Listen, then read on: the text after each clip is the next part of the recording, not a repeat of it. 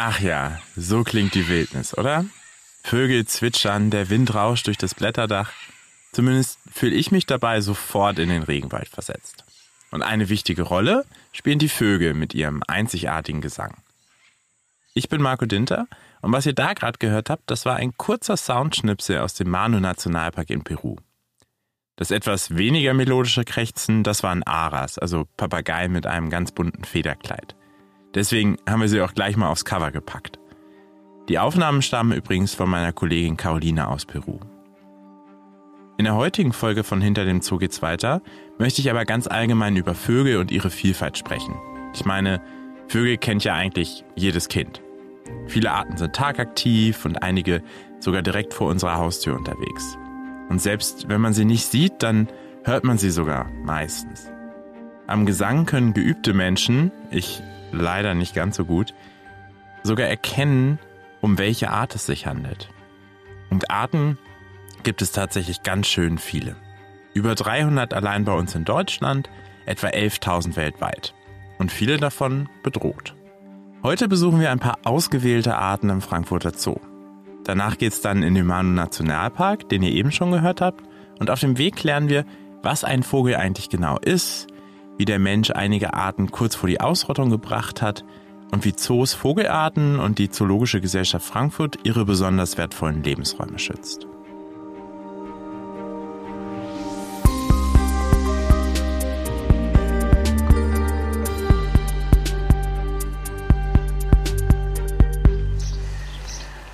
Wir wollten diese Folge mal wieder direkt im Zoo beginnen und deswegen bin ich heute bei einer der Anlagen, die etwas versteckter liegen, und zwar hier im hinteren Teil des Zoos, die sogenannten Vogelbüsche.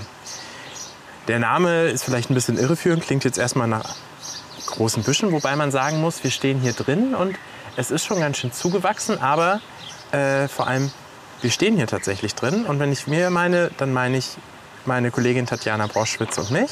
Tatjana ist Tierpflegerin hier in den äh, im Revier. Und ich freue mich, dass du heute da bist. Hallo Tatjana. Ja, freut mich, dass ich euch was erzählen kann. Was ist denn das Besondere hier an den Vogelbüschen? Wir haben hier eine begehbare Anlage. Äh, die Besucher können hier vorne reinlaufen, können sich frei bewegen. Natürlich äh, abgesperrt hinter nur kleinen Mäuerchen, dass man die Tiere in einem freien Blick äh, sehen kann, möglichst in einem natürlichen Verhältnis.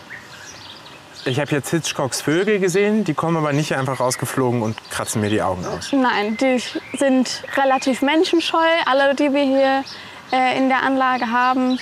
Und vor allem besucherscheu. Also ich als Tierpfleger, wenn ich reingehe, sind die natürlich zu mir noch mal anders.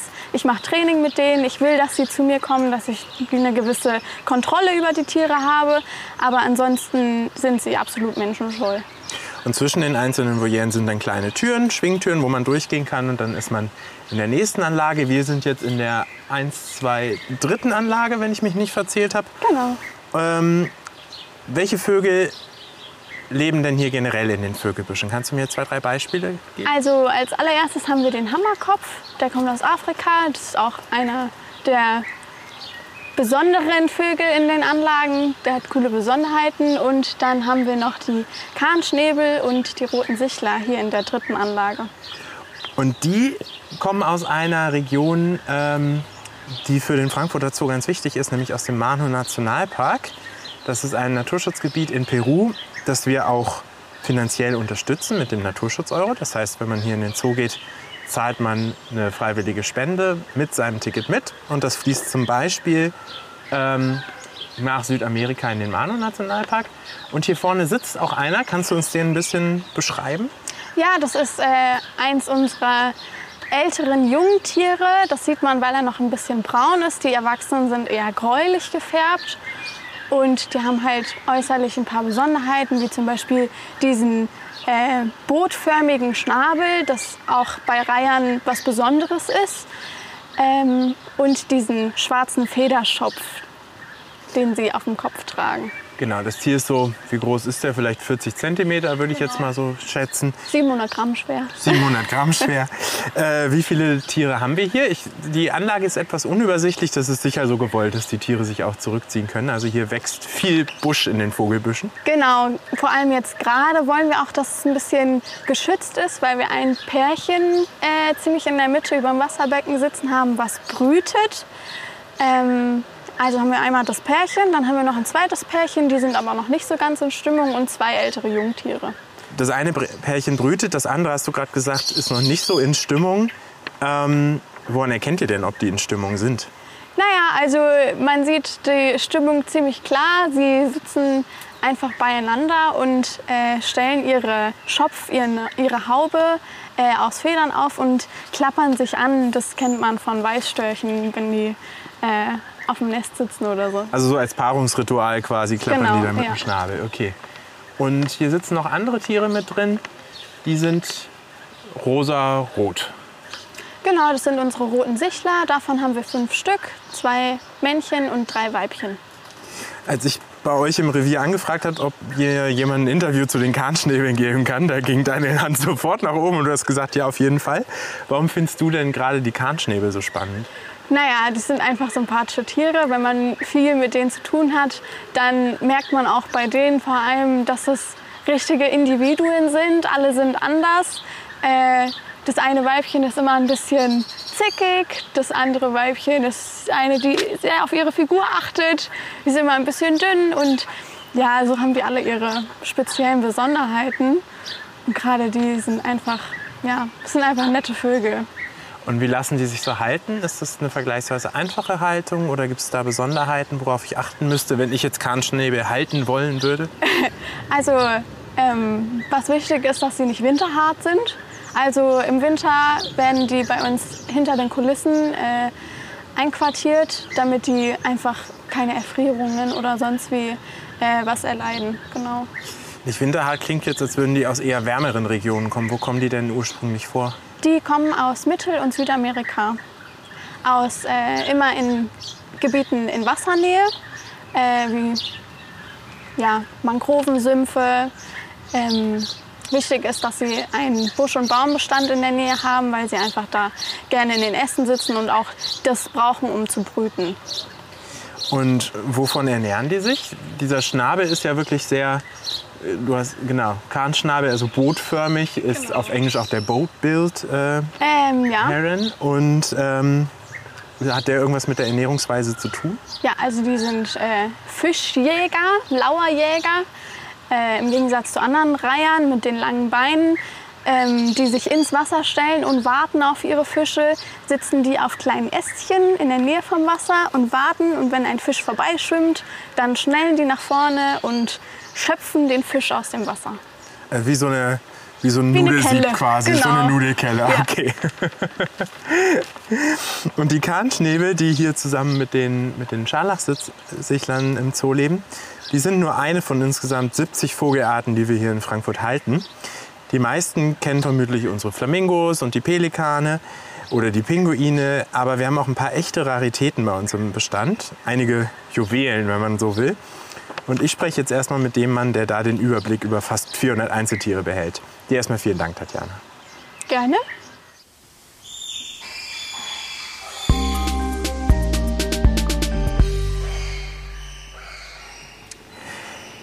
Dr. Stefan Stadler ist Leiter der wissenschaftlichen Abteilung bei uns im Zoo, zu der auch ich gehöre, also mein Chef. Hallo und, Marco.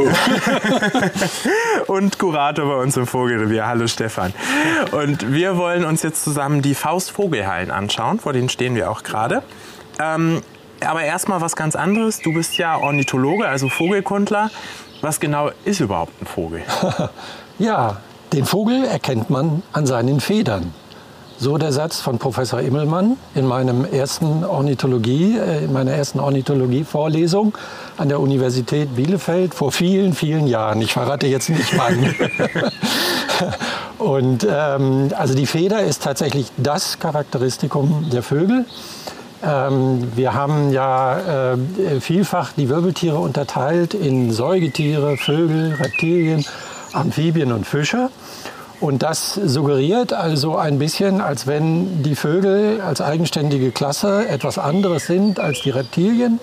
Und da haben wir schon einen Fehler gemacht, weil die Taxonomie, das ist also die Erforschung der, äh, der äh, Verwandtschaftsbeziehungen innerhalb des Tierreichs, hat jetzt schon vor vielen Jahren eigentlich ähm, bestimmt oder, oder, oder erarbeitet, dass die Vögel in Wirklichkeit äh, viel näher mit den Krokodilen verwandt sind und die Krokodile so gesehen und, und Vögel eine eigene Gruppe bilden äh, und der Rest der Reptilien sozusagen eigen, eigenständig ist. Ja?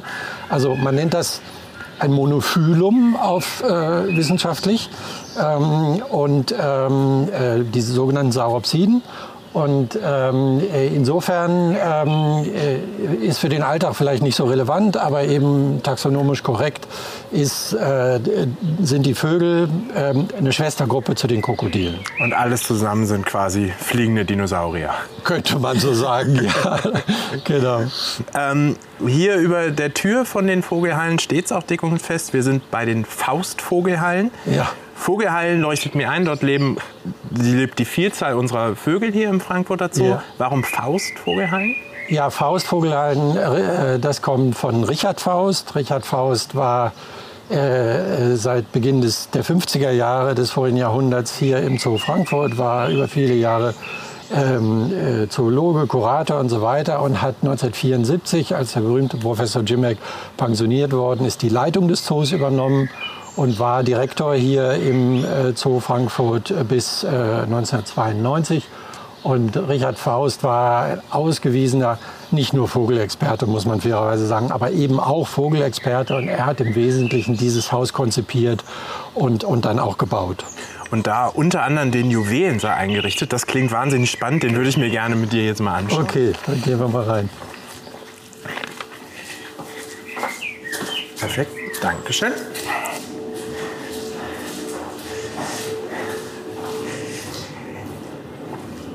Wir sind im Juwelensaal und hier ist es ziemlich dunkel auf den ersten Blick. Kleine, äh, kleine äh, Volieren überall rechts und links und da, ähm, die sind beleuchtet. Der Ausstellungsraum selber ist dunkel. Ähm, hat man so quasi zu Faustzeiten Vögel gehalten. Ja, es geht nicht um Lichtsparen dabei, um Energiesparen. Das ist ein zusätzlicher Effekt, den wir heute sehr genießen. Aber der Hintergrund ist der, dass die Vögel als äh, zumeist tagaktive äh, äh, Tiere äh, äh, ungern ins Dunkle gehen. Und äh, wir haben hier im Juwelensaal Volieren, äh, wo die Vögel hinter Glas äh, sich befinden. Und diese Glasscheiben werden dreckig und müssen von Zeit zu Zeit gereinigt werden. Und dann muss, kann man diese Glasscheiben aufklappen. Und durch die Tatsache, dass die Volieren hell sind und der Raum dunkel, bleiben die Vögel in der Voliere und, und, und fliegen also nicht raus. Ja? Das ist ein ganz simpler eigentlich Trick, wenn man die Biologie der Vögel kennt. Äh, dann kann man sowas eben ausnutzen. Und das ist mit ein Grund. Außerdem, natürlich hat es auch einen gewissen schautechnischen Effekt, dass äh, die Ablenkung von den Volieren, von den Vögeln in den Volieren eine sehr viel größere wäre, wenn auch im Raum selbst äh, viel Helligkeit herrschen würde. Wie sind denn die Vogelhallen generell aufgebaut? Wir haben hier den Juwelensaal und wir können von hier gerade ein bisschen durchgucken. Was kommt danach? Ja, wir haben im Haus selber, in den Vogelhallen selber eigentlich, wenn man so will, drei Abteilungen. Und hier äh, starten wir, wenn wir das Haus betreten, in diesem sogenannten Juwelensaal. Zu dem Namen kann ich auch noch zwei Worte gleich sagen mit kleineren Anlagen für kleinere Vögel, für kleine Vögel natürlich. Und ähm, wenn wir dann äh, in, in das nächste Abteil gehen, das ist die sogenannte Haupthalle, wie wir das hier nennen, da sind die Volieren deutlich größer. Ähm, entsprechend auch äh, die Vogelarten in der Regel äh, größer. Und dann ganz zum Schluss, da kommen wir aber sicher noch hin, gehen wir dann in die sogenannte äh, Waldvogelhalle oder auch Freiflughalle genannt. Ähm, äh, das ist ein 400 Quadratmeter großer, äh, zusammenhängender Lebensraum mit Waldcharakter. Da wachsen also richtig äh, Bäume. Und warum jetzt genau Juwelensaal? Ja, Juwelensaal ist historisch auch zu sehen. Damals, das Haus ist ja 1961 eröffnet, hat man gedacht, dass man in diesen kleinen Anlagen die besonders kleinen Vogelarten wird halten können Und besonders kleine Vogelarten sind äh, Kolibris zum Beispiel oder die afrikanischen Nektarvögel. Ähm, und die schillern natürlich. Äh, ja? Also ganz viele von denen haben da unglaubliche, ähm, durch Reflexionen entstehende Farben. Ähm, und äh, äh, das sind die kleinen Juwelen gewesen, mit denen man hier auch äh, etliche Jahre gearbeitet hat. Das hat sich im Laufe der Jahre als, ähm, wenn man so will, als tiergartenbiologischer Irrtum erwiesen, weil die meisten Kolibriarten, das wusste man aber zu der Zeit noch nicht, leben im Freiland sehr streng territorial. Und das geht so weit, dass selbst äh, die Papan, also Männchen und Weibchen, fast eher solitär leben und nur zur Fortpflanzung zusammenkommen. Und da sind dann äh, sehr kleine Volieren oftmals kontraproduktiv. Es gibt einige wenige äh, Kolibriarten, bei denen geht das ganz gut, aber die meisten eben nicht. Wir haben jetzt gerade, oder du hast gerade über kleine Vögel gesprochen. Und wir stehen hier im Juwelensaal neben einer Vitrine, die ist auch beleuchtet, mit diversen Eiern von verschiedensten Vögeln. Mhm. Äh, da ist ja alles Mögliche dabei. Also das Kleinste, was ich jetzt hier sehe, ist der Feuerweber, würde ich sagen, auf den ersten Blick. Das ist vielleicht so ein anderthalb Zentimeter mhm. lang. Mhm. Wir haben die Sokoro-Taube, die ist nochmal eine Ecke größer. Satyrtragopan ist so eher so Hühnereigröße. Ist ja auch ein Huhn. Ist ja auch ein Huhn, genau. also ein Fasan. Und eine Voliere weiter liegen auch Straußeneier. Ja. Ähm, das heißt, bei den Vögeln ist ja eigentlich auch alles Mögliche dabei, von bis, oder? Was, was gibt es denn da so? Von bis, ja, ja, tatsächlich. Also der größte Vogel, den ja die meisten Menschen kennen, ist der Strauß, der afrikanische, der, was weiß ich, 1,50, 1,60, 1,70 groß werden kann äh, und, ähm, weiß nicht, 150 bis 170 Kilo ungefähr wiegt, ähm, was bei der Größe eigentlich immer noch relativ leicht ist. Aber er ist halt flugunfähig und deswegen kann er sich auch erlauben, ein bisschen schwerere Knochen zu haben wie die meisten anderen Vögel. Denn die reduzieren ihr Gewicht zum Beispiel ganz stark durch, durch die Knochenstruktur, die das den Vogel leicht macht, damit er besser fliegen kann. Und auf dem entgegengesetzten Ende haben wir tatsächlich die Kolibris, haben wir schon erwähnt, und die berühmte Bienenelfe oder Hummelelfe, wie sie manchmal genannt wird, die, die wiegt 1,8 Gramm. Oh, das ist nicht viel. Das ist nicht viel, nee. Das ist deutlich weniger äh, als, als manche Feder von, von ausgewachsenen Vogel von anderen Arten. Generell, wie viele Vögel gibt es denn eigentlich oder wie viele Vogelarten? Ja, das ist spannend. Als ich in den 80er Jahren begonnen habe hier als Vogelkurator, in, in den frühen 90er Jahren, da hatten wir auf diesem Erdball ungefähr 8300, 8400 Vogelarten. Und äh, wir wissen ja und hören das praktisch jeden Tag, dass andauernd äh, Tierarten aussterben. Und das ist auch leider bei den Vögeln so. Und trotzdem haben wir heute über 11.000 Vogelarten. Das ist ein bisschen je nach Taxonomie ein bisschen unterschiedlich. Aber äh, äh BirdLife International, also der, der große internationale Zusammenschluss, die gehen im Moment, glaube ich, von 11.100 Vogelarten aus. Einige besonders schöne Exemplare gibt es ja hier tatsächlich jetzt im Juwelensaal. Du hast ja gerade erklärt, warum er so heißt. Kannst du uns vielleicht mal ein, zwei davon vorstellen? Ja, wir können ja mal anfangen hier auf der rechten Seite mit unseren Blaukrönchen. Mein Krönchen hat ja auch schon was Juwelen. Auf jeden Fall. Ist.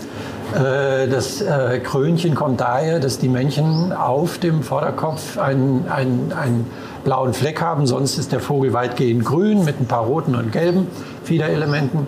Aber wunderschön eben dieser äh, starke blaue Fleck auf dem Kopf. Und diese Blaukrönchen sind klein, also weiß nicht, 10 cm groß oder sowas. Und äh, die haben eine, gehören zu den sogenannten Fledermauspapageien. Und dieser Begriff ähm, äh, kommt nicht ganz von, von ungefähr. Denn äh, es ist tatsächlich so, dass sie, wenn sie ruhen, ähm, äh, äh, sich äh, an Äste hängen und zwar kopfunterst. Ach. Ja, und äh, das ist natürlich ganz toll, wenn man das auch zeigen kann.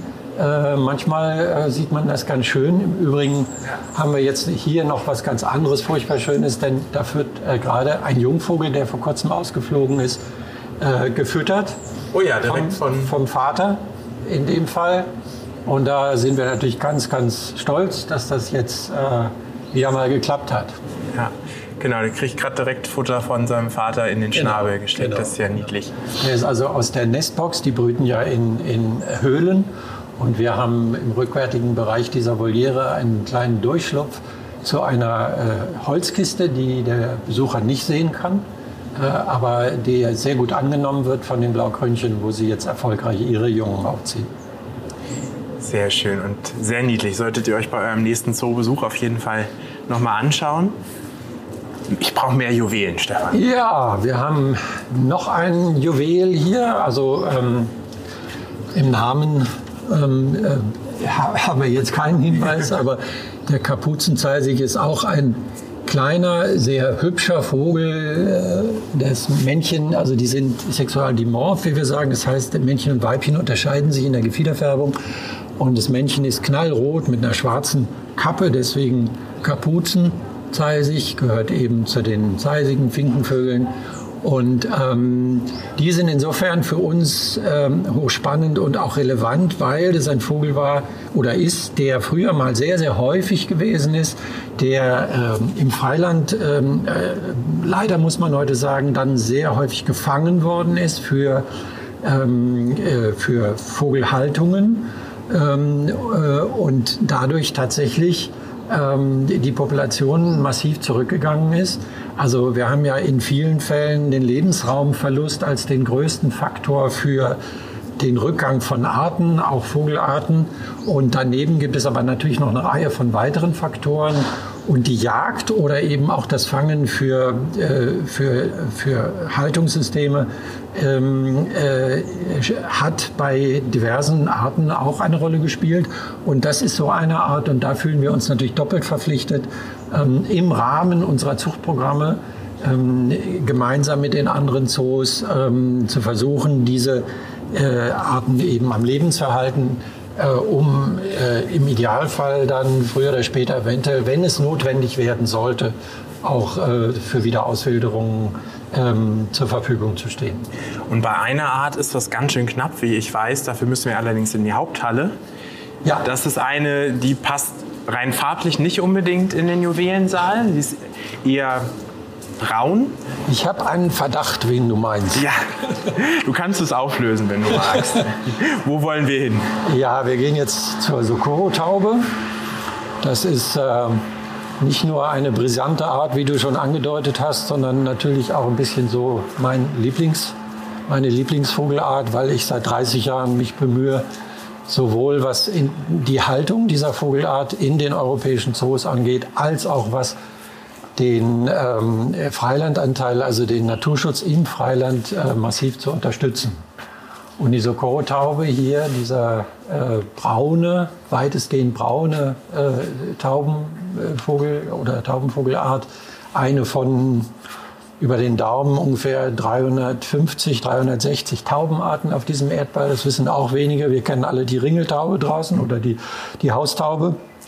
Äh, der eine oder andere möglicherweise auch noch die Türkentaube, die vor etlichen Jahren mal aus äh, Südosteuropa eingewandert ist bei uns. Oder das Turteltäubchen, die leider auch hoch bedroht ist hier bei uns. Aber dass es äh, so viele Taubenarten auf der Welt gibt, wissen natürlich nicht so viele Leute. Und diese Socorro-Taube ist insofern besonders unbekannt, weil sie eine Inselform ist. Von einer äh, kleinen äh, Insel, 10 mal 13 Kilometer ungefähr, im Ostpazifik äh, stammt, äh, zu Mexiko gehörend und dort äh, aufgrund menschlicher Aktivitäten ähm, leider äh, ausgerottet wurde zwischen der Mitte der 50er Jahre und Mitte der 70er Jahre des vorigen Jahrhunderts.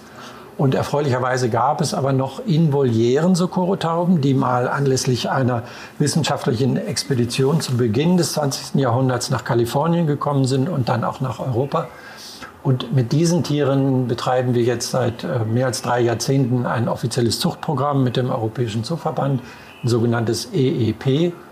Ähm, und ähm, aus diesem Bestand ähm, bemühen wir uns zusammen mit den mexikanischen Behörden, mit einem, wie soll ich sagen, sehr fortschrittlich aufgestellten mexikanischen Zoo, äh, aber auch mit der äh, Internationalen Naturschutzunion, der IUCN und der Zoologischen Gesellschaft London ähm, Wege zu finden, sie wieder auf ihre Heimatinsel zurückzubringen. Das heißt, diese Taube, die jetzt hier vor uns äh, sitzt, ähm, sieht jetzt für einen Nichtfachmann wirklich aus wie eine klassische Taube, nur in etwas bräunlicher.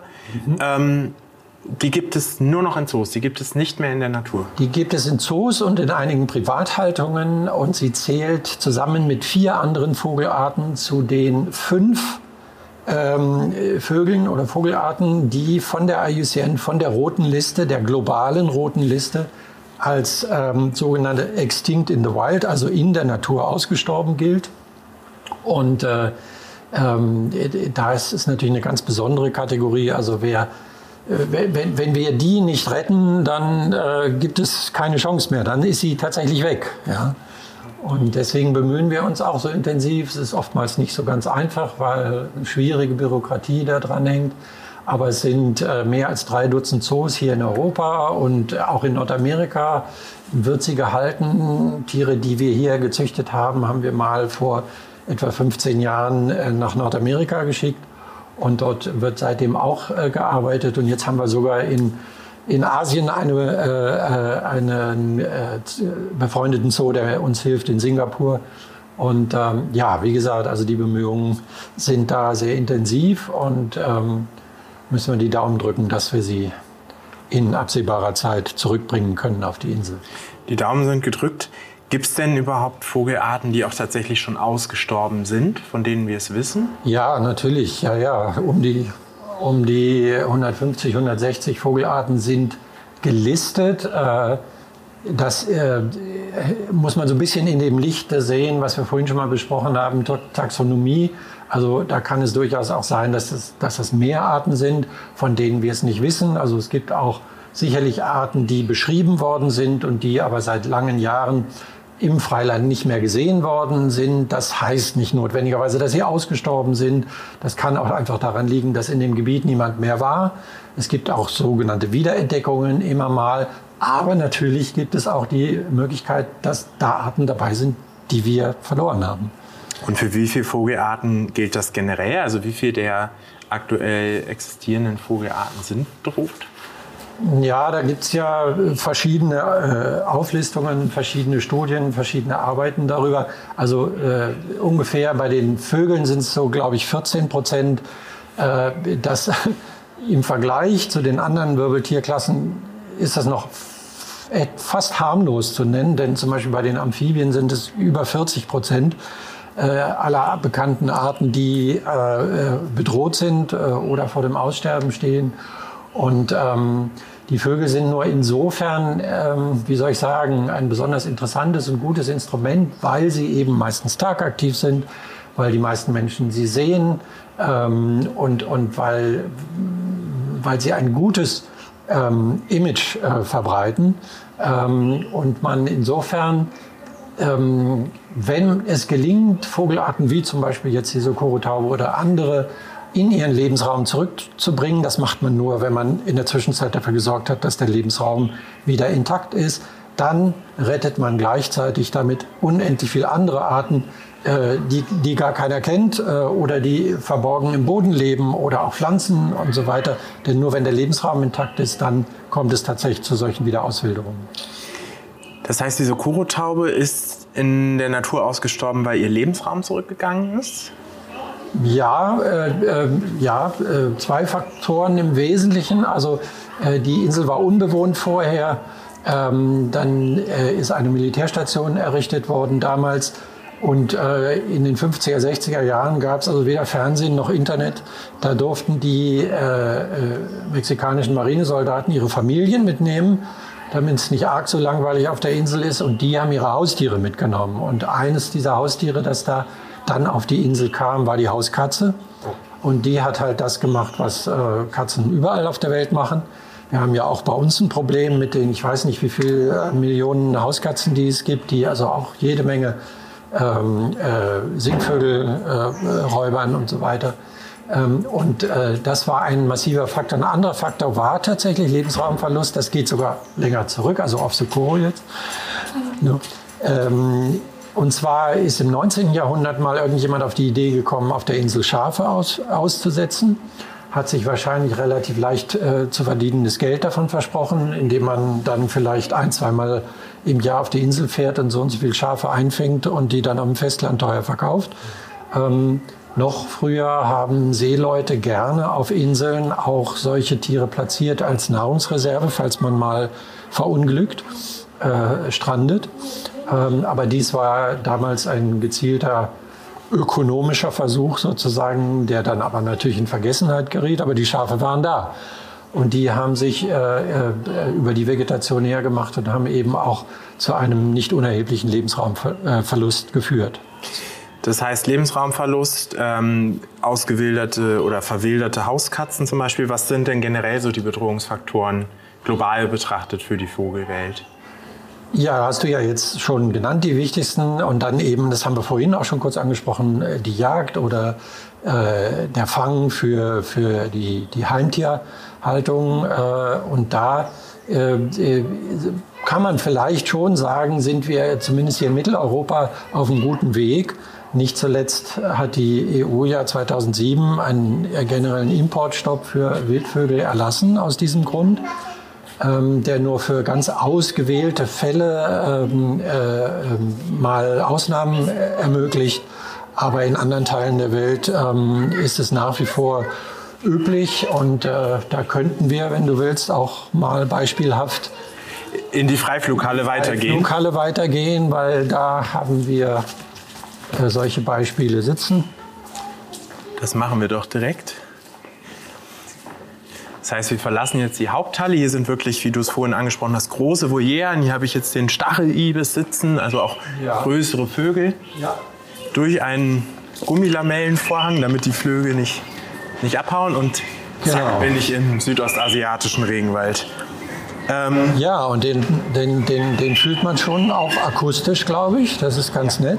Äh, denn äh, unsere Rotorbülbüls, die hier drin sind, eine größere Gruppe von 30, 40, manchmal bis zu 50 Tieren. Die machen ständig, die singen ständig praktisch und das gibt natürlich eine wunderschöne Stimmung.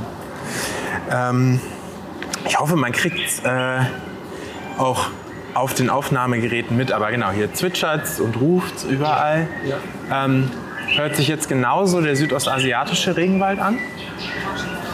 Äh, Rotorbübel ist in Südostasien zu Hause, insofern äh, kann das durchaus sein, aber natürlich sind da unendlich viel mehr Vogelarten.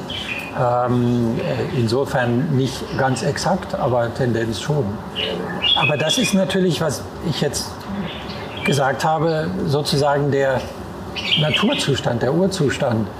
Leider ist es eben so, dass durch menschliche Aktivitäten, auch durch das Anwachsen der menschlichen Bevölkerung, aber eben auch sehr stark durch das Verhalten der Menschen und durch bestimmte äh, Traditionen, ähm, äh, wir es mit einer Situation zu tun haben, äh, dass der Regenwald ähm, eben akustisch äh, verarmt. Und das wiederum liegt daran, dass leider in bestimmten Teilen äh, dieser Regenwaldgebiete die Vögel gefangen werden, ähm, weil es beispielsweise in Indonesien ähm, äh, eine, eine alte Tradition ist, eben diese Vögel in, in, in kleinen Käfigen zu halten und sie singen zu lassen und dann auf Gesangswettbewerbe zu gehen und äh, ähm, die besten Sänger werden dann ausgezeichnet und teilweise wird da sogar dann auch als, als Preisgeld eben viel Geld äh, bezahlt und dass ähm,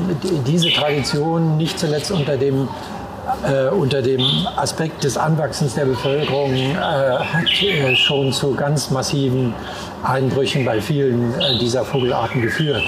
Welche Arten denn zum Beispiel? Ja, äh, verschiedene Stare sind da zu nennen oder, oder verschiedene asiatische Drosselarten und so weiter.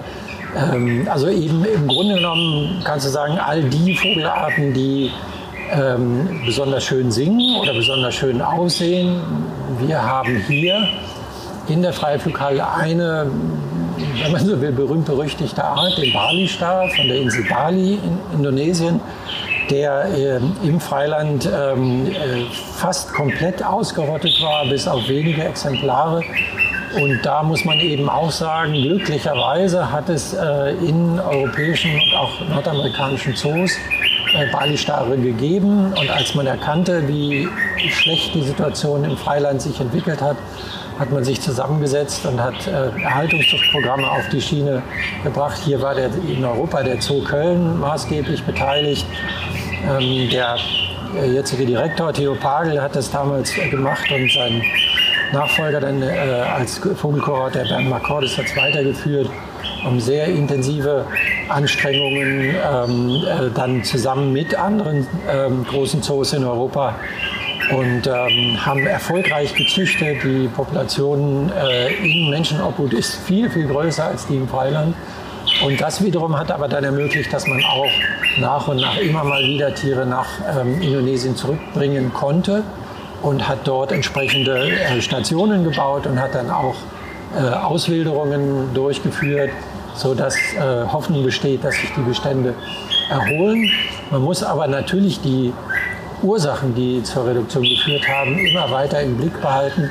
Und dafür laufen äh, eine ganze Reihe von äh, parallelen Aktivitäten, äh, beispielsweise Aufklärung der Bevölkerung und so weiter.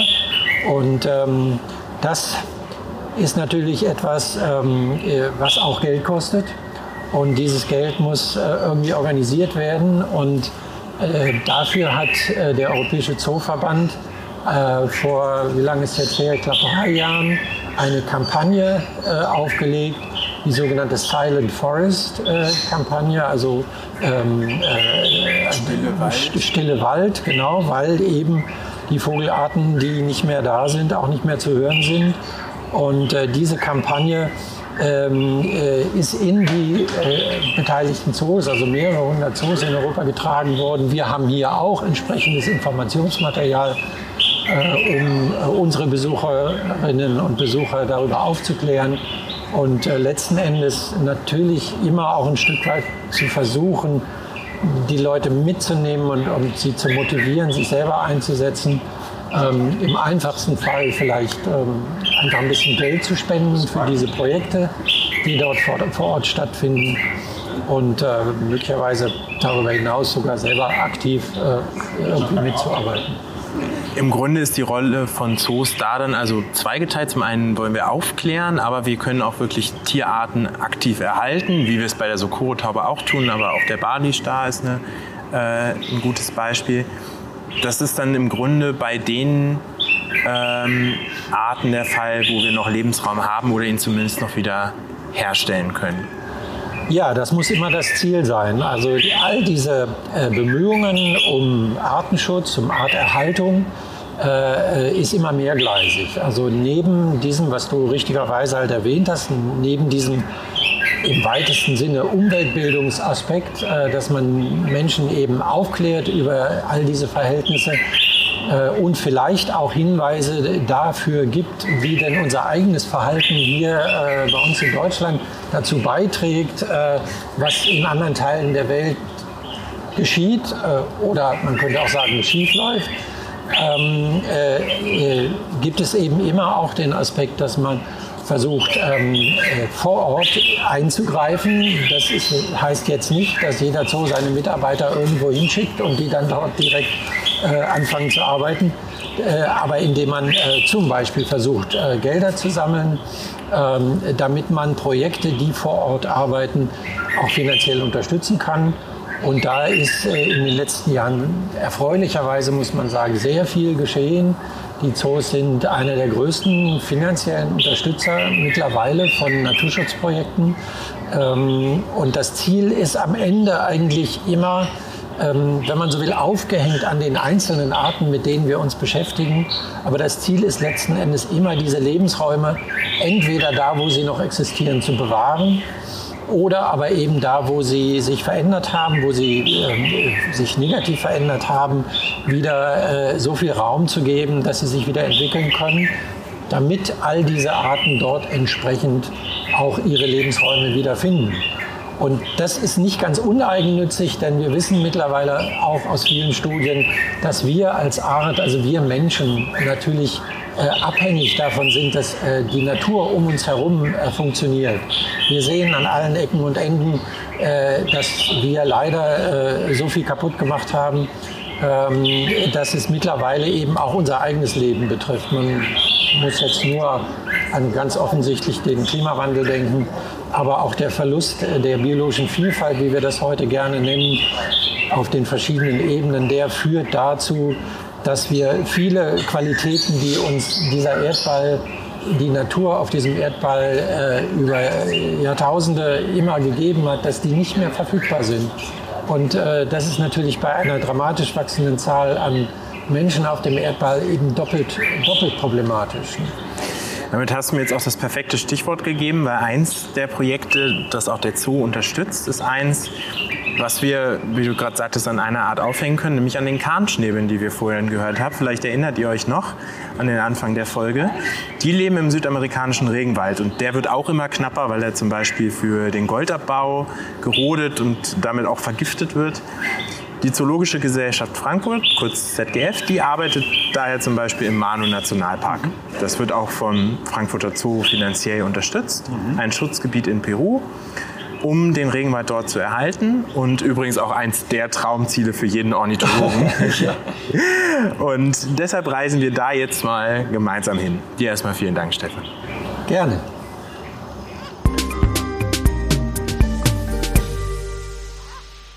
Ich spreche jetzt mit Oskar Mujica. Er ist der ZGF-Projektleiter für den Manu Nationalpark in Peru einem wirklich außergewöhnlichen Schutzgebiet im Osten des Landes mit einer unglaublich hohen Artenvielfalt.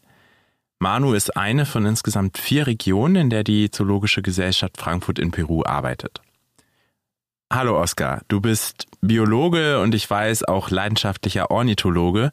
Bevor wir über Vögel reden, wo und wie hat deine Leidenschaft für Vögel und die Natur denn eigentlich angefangen?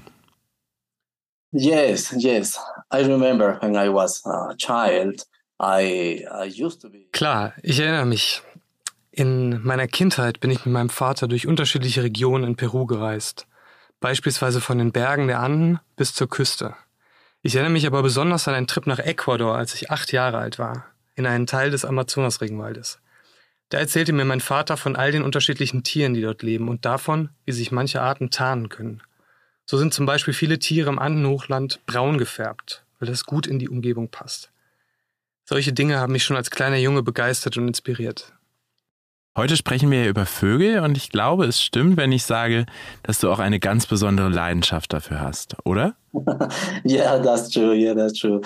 So when I started my my studies at the university, I chose biology because. Uh, ja, ja, das stimmt. An der Universität habe ich Biologie studiert, wegen meiner Begeisterung für Natur und Umwelt.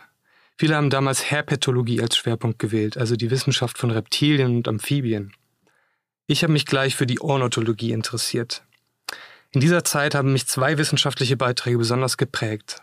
Einer von Dr. Charles Mon, der die Populationen von Vogelschwärmen aus mehreren Arten im Manu Nationalpark untersucht hat.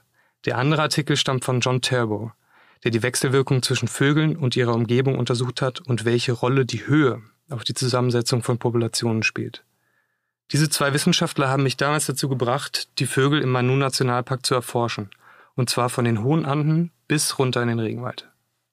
Wie viele Vogelarten gibt es denn überhaupt im Manu-Nationalpark? Well, Manu uh, is a rich in species of birds in general, not only in birds and many different im Manu gibt es extrem viele Vögel, aber auch viele andere Tiere. Insgesamt findet man in Manu etwa 1030 Vogelarten. Das sind 10% der Vogelarten in der ganzen Welt. 228 Säugetiere mit endemischen Arten, 132 Reptilien, 158 Amphibien, davon 17 endemisch. Das heißt, es gibt diese Arten nur dort. Peru ist Rekordhalter der Artenvielfalt und gilt als eines von vier Ländern mit Megadiversität unter anderem auch wegen eines sehr hohen Artenreichtums bei den Fischen, insgesamt mehr als 2000. Rekorde gibt es auch bei den Schmetterlingen, davon sind mehr als 4000 Arten in Peru bekannt. Es ist auch für mich immer noch unglaublich, wie artenreich Peru ist. Ich habe vorhin mit Tierpflegerin Tatjana Broschwitz gesprochen, die uns den Kahnschnabel in den Vogelbüschen vorgestellt hat. Warum gibt es in Manu so viele Vögel? Woran liegt das? Was macht die Region besonders? In general, in Peru, we have three, three regions, In Peru haben wir grundsätzlich drei Kernregionen. Die Küste, die Anden und das Amazonasgebiet. Natürlich spielt auch die Höhe eine Rolle. Im Manub-Nationalpark gibt es Gebiete, die liegen 4000 Meter hoch. Und dann geht es runter bis auf 200. Dadurch entstehen zahlreiche Ökosysteme und Lebensräume für viele Arten. Extrem wichtig sind aber auch die gut vernetzten Naturschutzgebiete mit hohem Schutzstatus. Das trägt zur Vielfalt der Vögel, aber auch der anderen Arten im Land bei. Kannst du mir ein paar Beispiele nennen von Arten, die zum Beispiel weiter oben in den Anden leben oder die unten im Amazonasbecken vorkommen? Yeah, yeah, what's interesting? In the high Andes, of course, there are less species. We can find about 100 species in the high Andes. Klar, weit oben in den Anden leben weniger Arten. Zwischen dreieinhalbtausend, viertausend Metern kann man etwa 100 unterschiedliche Vogelarten finden. Meist auch größere Arten. Je weiter man nach unten geht, desto höher wird der Artenreichtum und auch die Farben verändern sich. Der Wald ist viel bunter und farbenfroher als das Hochland. Da gibt es mehr Singvögel, es gibt Reiher oder Tauben. Weiter unten im Park findet man beispielsweise die Harpie, einen der größten Greifvögel der Welt, die Affen und Faultiere jagen können. Durch dieses Verhalten regulieren sie auch den Bestand anderer Arten. Das ist ein sehr komplexes Zusammenspiel. Der Kahnschnabel, den du vorhin angesprochen hast, ist beispielsweise nur einer von 15 Reiherarten im Manu. Dieser extreme Reichtum an Vögeln macht Manu auch zu einem attraktiven Ziel für Touristen. Vor allem Birdwatcher kommen gerne. Es gibt so viel zu sehen. Auch in den Nebelwäldern gibt es unzählige Arten zu entdecken. In den vergangenen Jahren hat auch die Tourismusbranche das Thema Biodiversität immer stärker betont. Hast du denn einen Lieblingsvogel? My favorite species of birds, are you asking? Uh, yes, I, I like the, the eagles, actually. Mein Lieblingsvogel. Also ich bin Adler-Fan. Die Harpie zum Beispiel ist ein so beeindruckender Jäger, der sich bei der Jagd in die Baumkronen stürzt, um an seine Beute zu gelangen. Das ist ein riesiger Vogel, aber auch pfeilschnell. Außerdem ist er einer der besten Jäger und daher einer meiner Lieblingsvögel. Wie ist Manu denn jetzt mit anderen Schutzgebieten vernetzt? Well, in general is connected with Bolivia, Es ist direkt mit Bolivien verbunden, aber auch mit Puros, Megantoni, Amaraki Reserve und Matsigenka.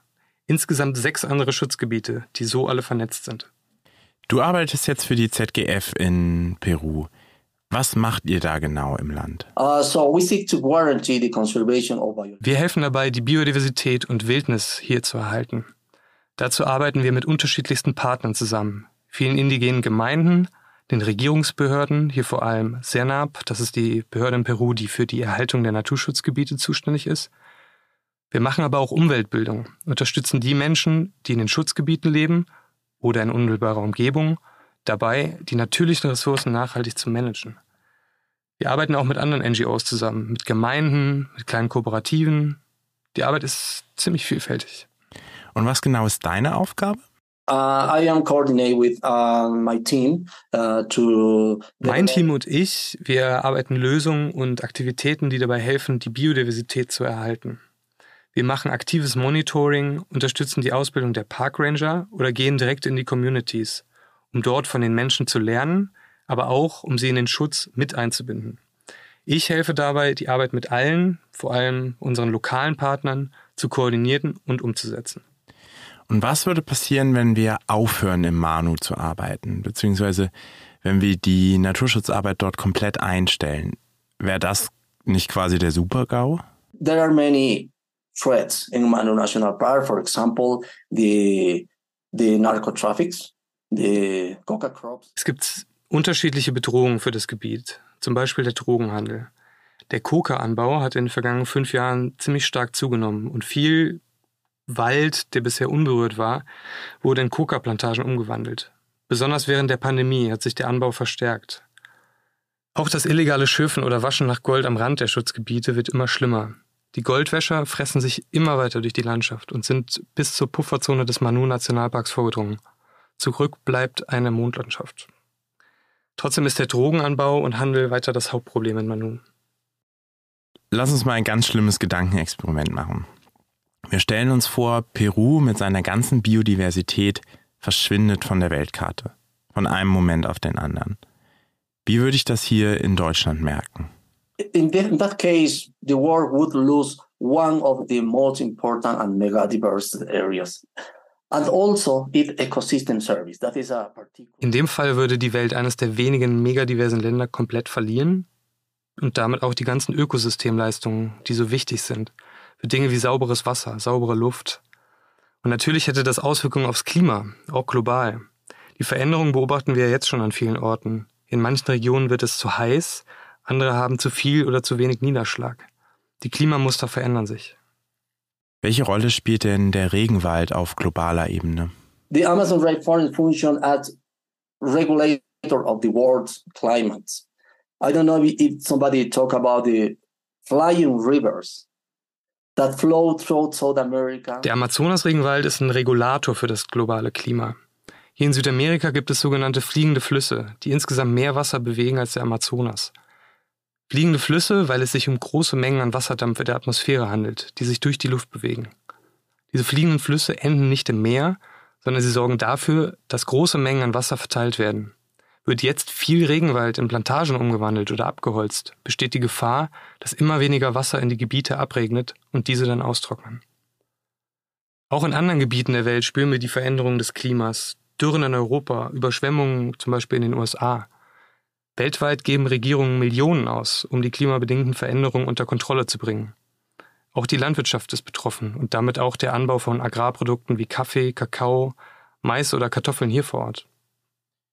Also mein Morgenkaffee hängt wenigstens teilweise an der Erhaltung von Gebieten wie dem Manu-Nationalpark. It's time to take urgent actions to preserve the natural resources and use them in a sustainable way. It is very Und important. es ist jetzt Zeit zu handeln. Wir müssen die natürlichen Ressourcen schützen und lernen, sie nachhaltig zu nutzen. Das ist unglaublich wichtig.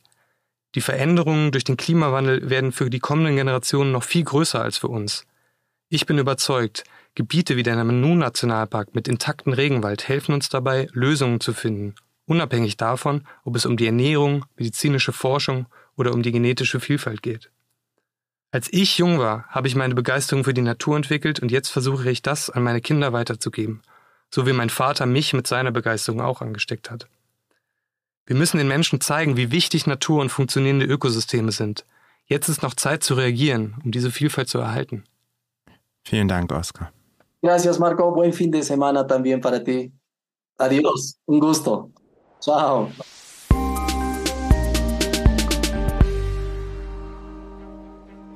Ich habe heute mit drei Menschen gesprochen, bei denen die Begeisterung für eine Tiergruppe ziemlich greifbar war. Für die Vögel. Sie sind bunt, sie sind laut, es gibt tausende Arten, von der winzigen Bienenelfe bis zum afrikanischen Strauß. Ein wirklich tolles Beispiel für die Vielfalt im Tierreich. Sie brauchen intakte Lebensräume und die werden leider immer knapper. Das ist nicht nur für die Vögel ein Problem, sondern auch für hunderte, fast tausende andere Arten und vor allem für uns. Der Mano-Nationalpark ist ein gutes Beispiel. Er ist eben nicht nur ein funktionierender Lebensraum für Vögel, sondern hilft entscheidend mit, das Klima zu regulieren, die Artenvielfalt zu erhalten und wenn wir uns nicht drum kümmern, merken wir es vielleicht schon bald bei unserem Morgenkaffee. Helfen könnt ihr beim Schutz des Manu-Nationalparks, wenn ihr in den Zoo kommt.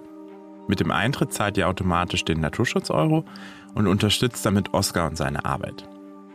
Schaut euch doch mal die Vielfalt der Vögel in unseren Vogelhallen an und genießt die Geräuschkulisse in der Freiflughalle, die wir in den leergeräumten Wäldern Südostasiens schon oft gar nicht mehr hören können. Wenn ihr mehr über den Manu Nationalpark erfahren wollt, kann ich euch das ZGF Gorilla Magazin ans Herz legen. In der letzten Ausgabe berichtet meine Kollegin Katharina Hensen direkt aus dem Manu. Sie hat dort mit Menschen gesprochen, die im und um den Nationalpark leben, mit Parkrangern, die sich um den Schutz kümmern und natürlich unseren Kolleginnen und Kollegen in Peru.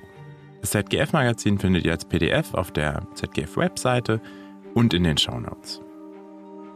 Mein Dank geht an Linus Bernhard aus dem ZGF-Finanzteam, der Oscar seine deutsche Stimme geliehen hat.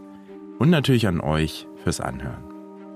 Mein Name ist Marco Dinter und das war Hinter dem Zoo geht's weiter. Bis zum nächsten Mal.